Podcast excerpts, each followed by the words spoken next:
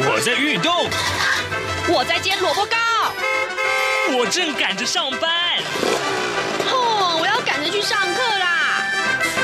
这个时候，我们都在听夏志平制作主持的《早安台湾》。早安台湾带给你最热门的时事访谈，最感动的人物专访，最直接的民意表达。对，让我们一起收听《早安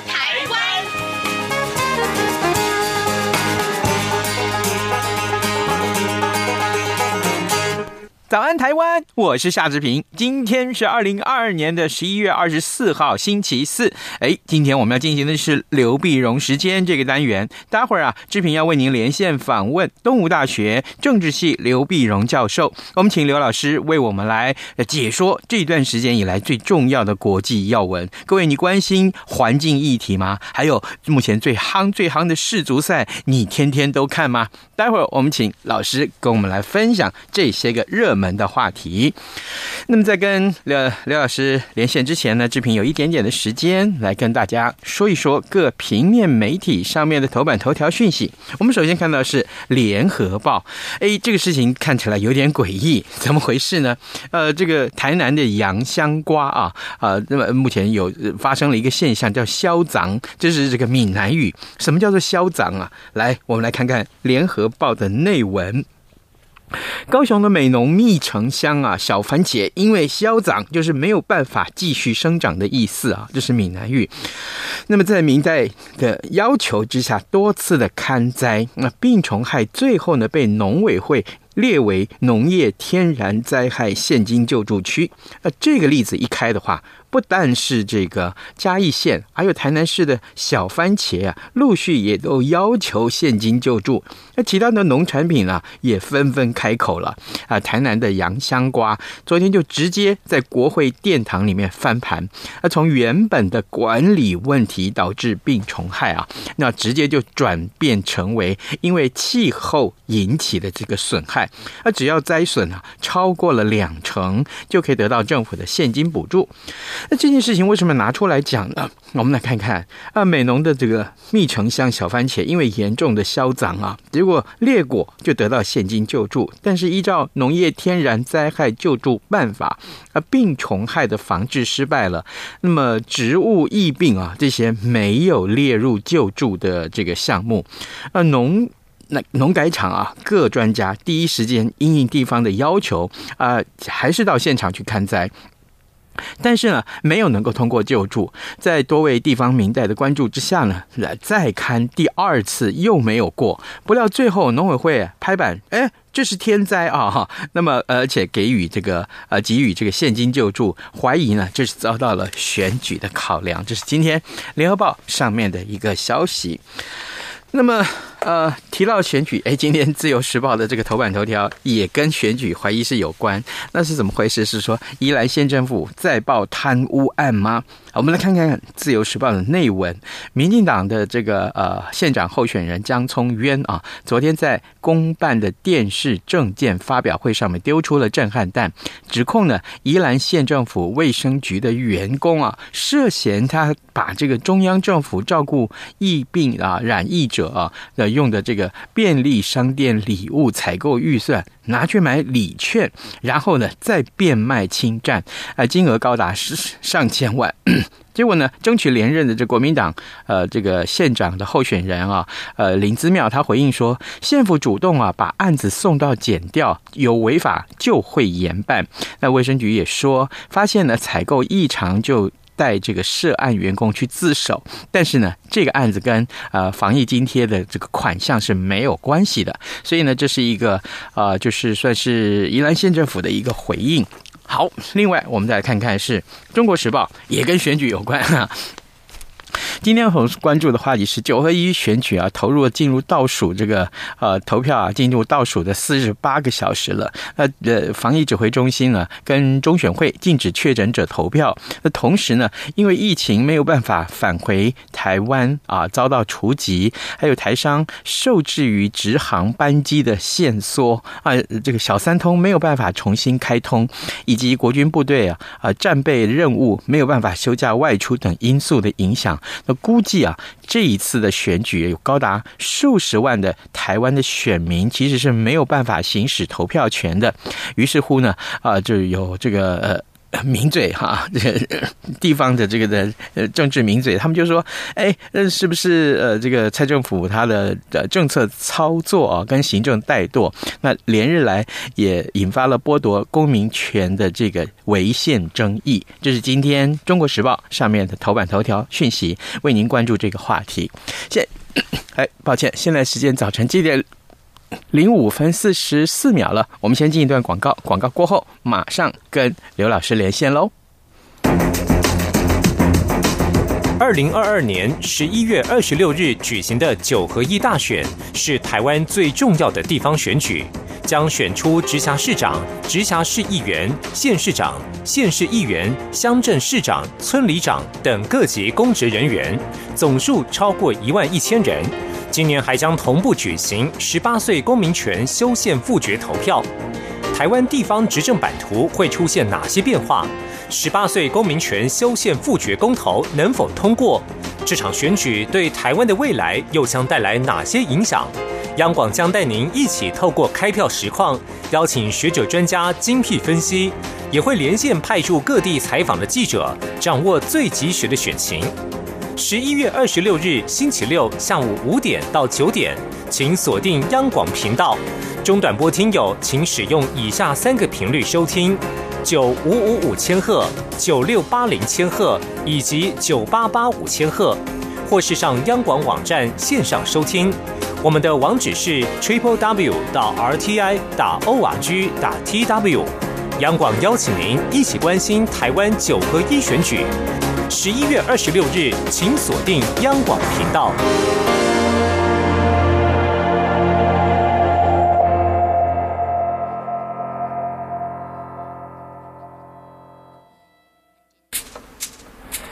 早安，台湾，你正吃着什么样的早餐？吐司加火腿蛋，咬一口，然后收听中央广播电台。早安，台湾，刘碧荣时间。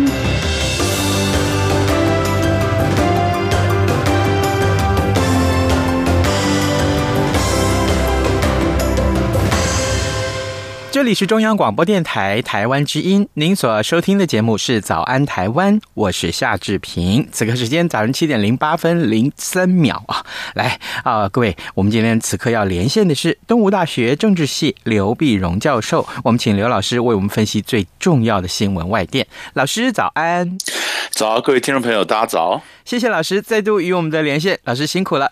老师，在最近这个，我们从上个礼拜以来啊，看到好多好多国际会议的举行。当然，这些国际会议的举行紧锣密鼓啊。啊，我今天特别要请老师先在一开始的时候为我们关注，就是这些个国际会议的举行这么多，那么它的影响性是什么？有没有对于啊这个的区域的这些关系造成哪些个影响？嗯，其实这次这个国际会议呢，我们从如果从接续上礼拜所讲的了，是，其实就是从东协的峰会啊，那么或者大陆叫东盟啊，嗯、那么东南国协的这峰会呢，峰会当然还包括呃峰会之后的，比如东协加一、东协加三、东协跟美国的这个会谈，然后接着就是到呃到巴厘岛的这个 G 二零啊集团体集团体峰会，然后呢就到了呃曼谷的 APEC。那么这其这个峰会里面呢，当然各有不同的重点啊。嗯，我觉得第一个就是在 ASEAN 的自己的这个东协自己的一个峰会上面呢，呃，当然他们在强调最大的一个问题就是缅甸问题该怎么解决啊？因为缅因为缅甸在呃在这个呃呃去年二月一号发生政变以后，到现在的局势依然是动荡。啊，东党，然后东协虽然通过了五点的共识啊，那么也提出了个路线图啊，说缅甸你要怎么做，然后但是缅甸军军政府呢根本不理啊，也东协的特使也进也进不去，进去也见不到这些反对派人士，也没有双方也没停止呃武力的攻击，也没有对话，这所以这都是。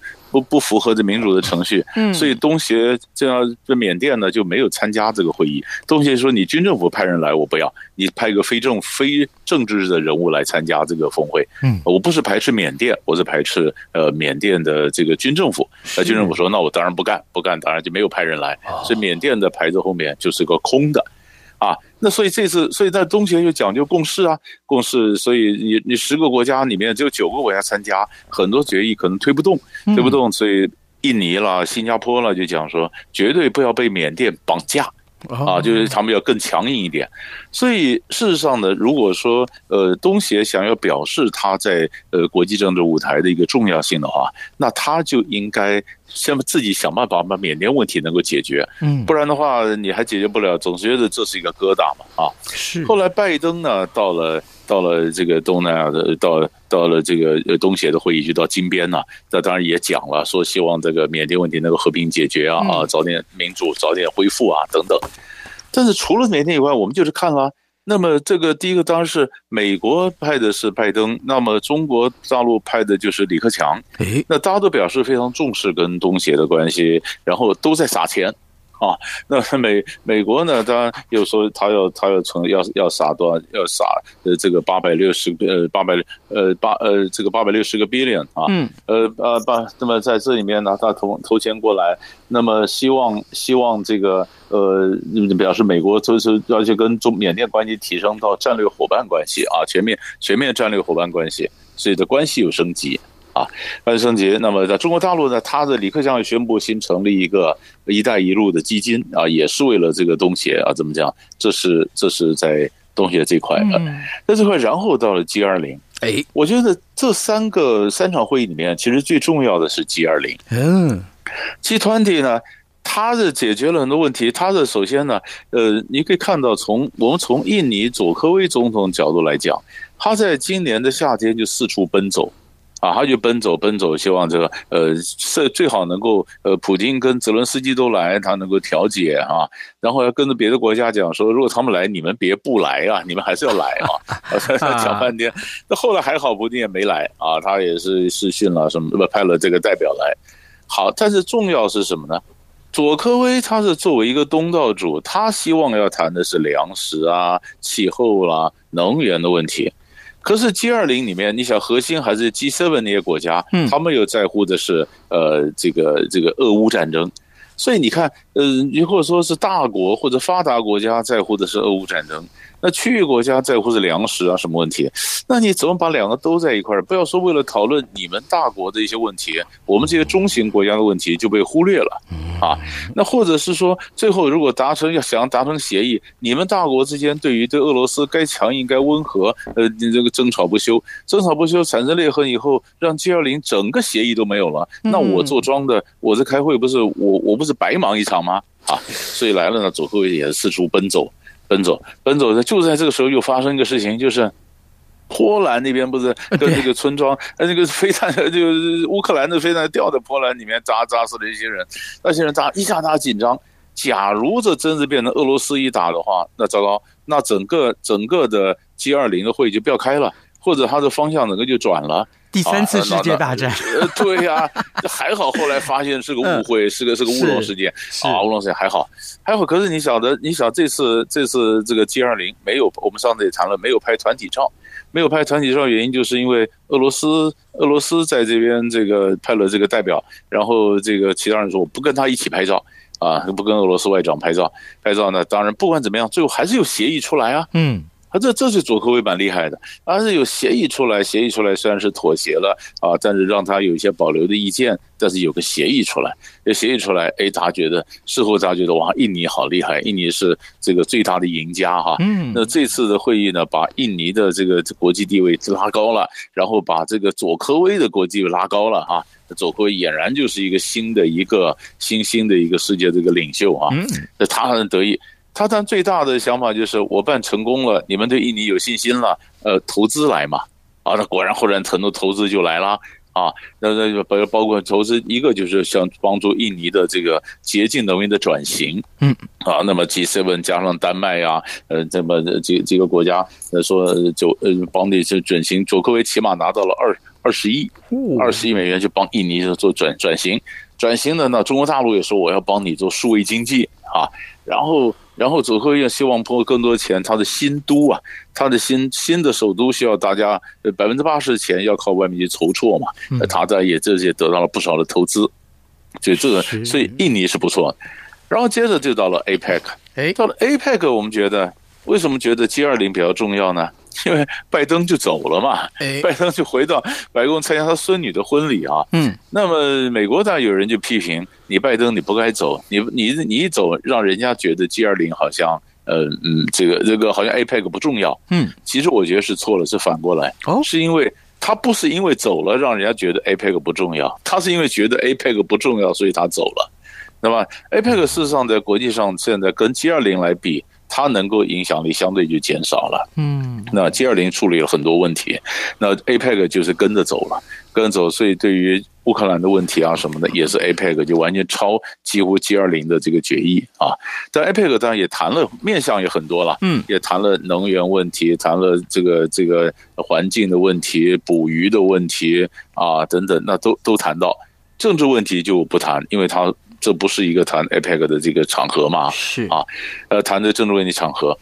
那贺锦丽他他谈了，他当然也跟习近平也短也也也闲聊了一下。那跟那不是正式的一个一个峰会了。然后完了以后呢，我觉得更重要是，然后贺锦丽就美国副总统啊，他后面就跑，比如说在泰国访问，然后到到菲律宾啊。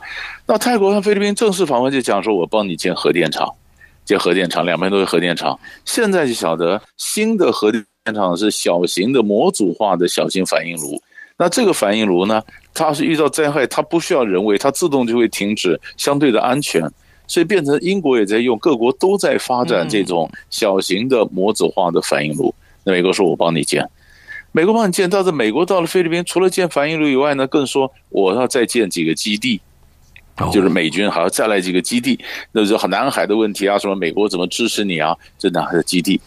好了，就在贺锦丽在的时候呢，菲律宾跟中国大陆又发生一个小事情，嗯，那就是礼拜天的时候呢，就是中国大陆一个火箭的一个一个残一个碎片呢、啊、掉在这个海域，那菲律宾的这个这个海军就打捞了，那被中就是说被中国的这个还这、这个拦截了以后说那是我的，就把它要回去了，要回去了，那中国大陆这边讲法是经过友好协商，菲国就把东西给我们。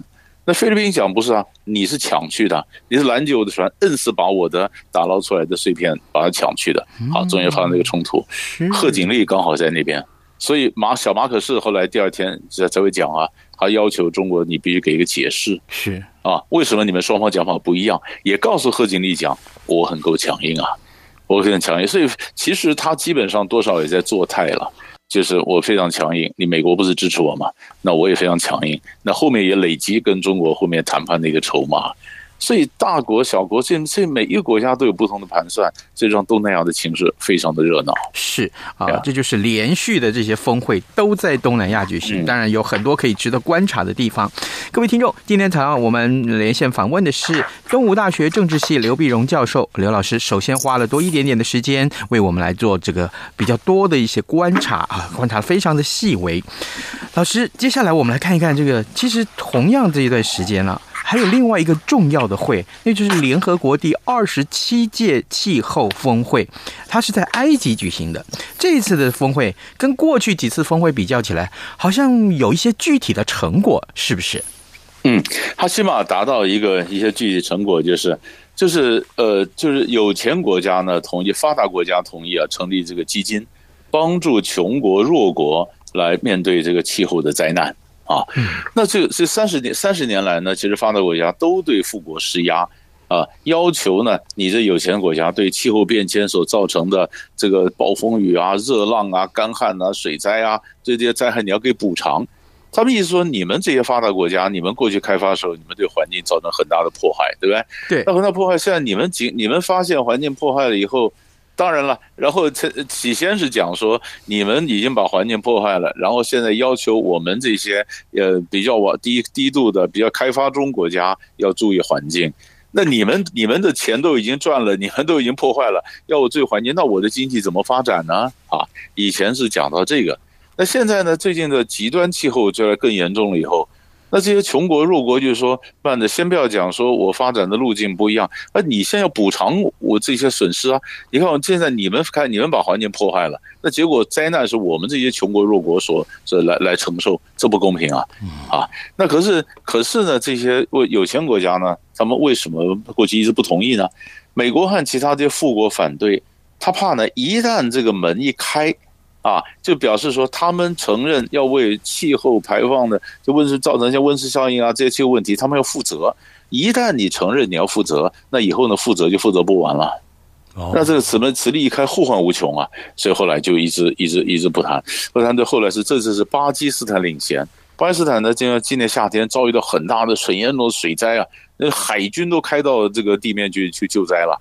你可以看到的水多严重，所以是逼着说你们非得出钱呢。啊，他们做了一个小小，就是富国开发中国家做了小小让步，那就是呃，你们付钱不等于承认你们有错，啊，呃呃，就是那你别担心，你怕你一付钱，你一觉得他是不是承认错？没没没，你你没错，也不是你有错，你就是帮助我们啊。那这样子 他们才说好吧，那我们同意。好了，但是问题是，呃，咱这不是马上同意啊？呃，成立二十四个国家成立一个 committee，那同意，那呃，钱哪来？啊，钱怎么分配？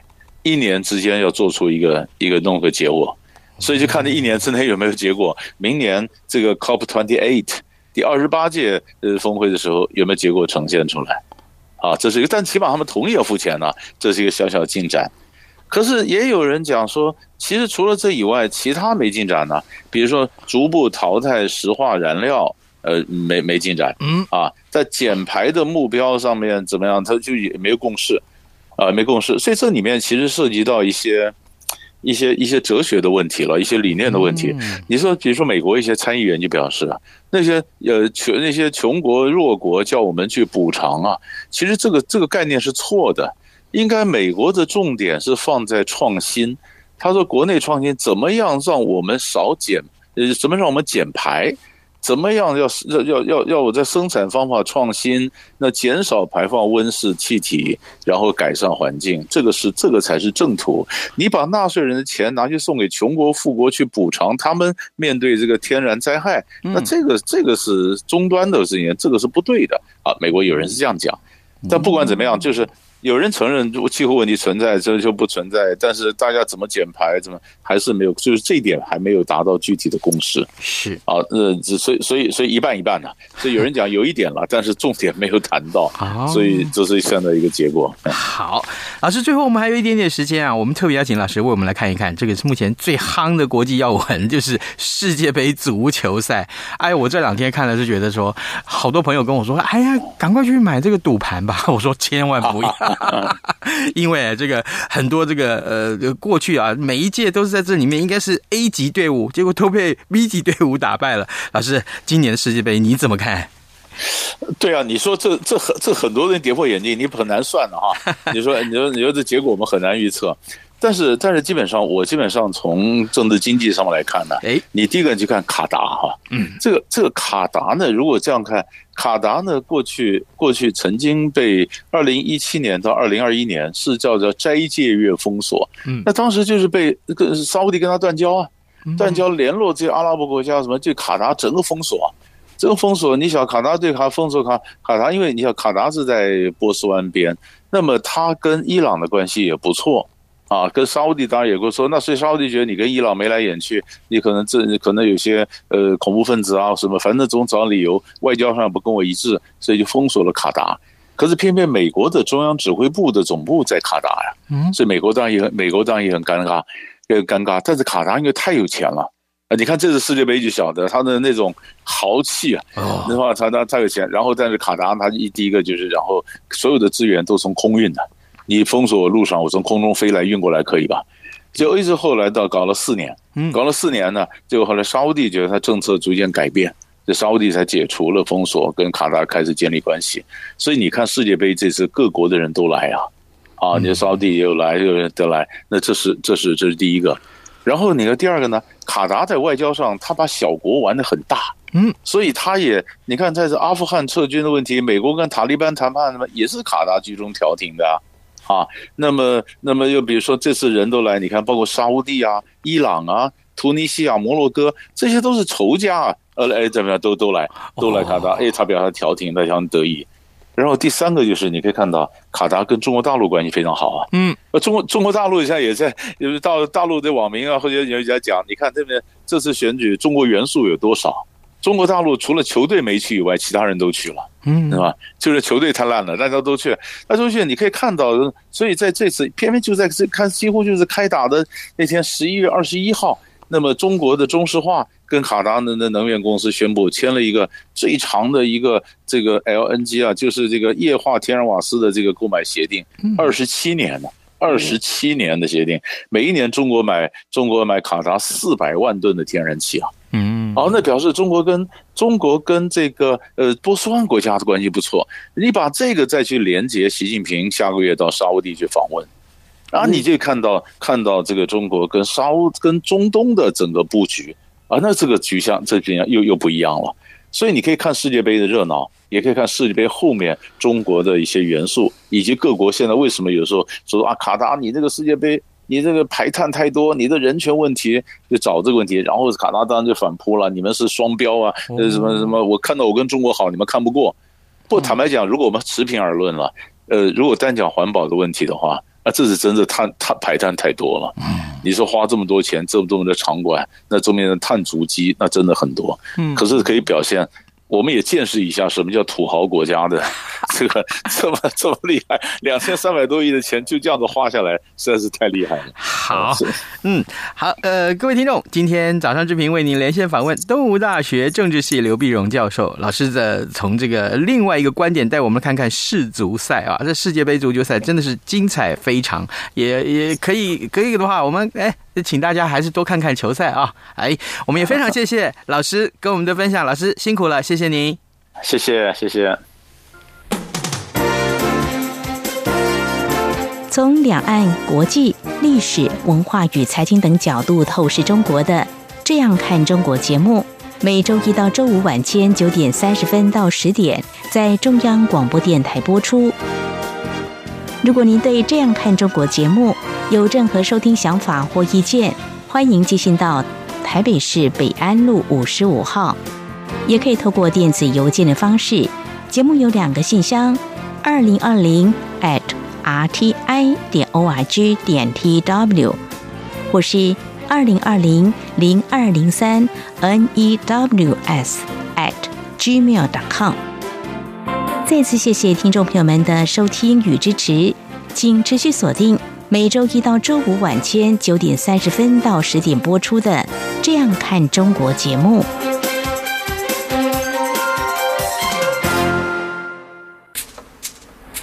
早安，台湾，你正吃着什么样的早餐？吐司加火腿蛋，咬一口，然后收听中央广播电台。早安，豹马仔。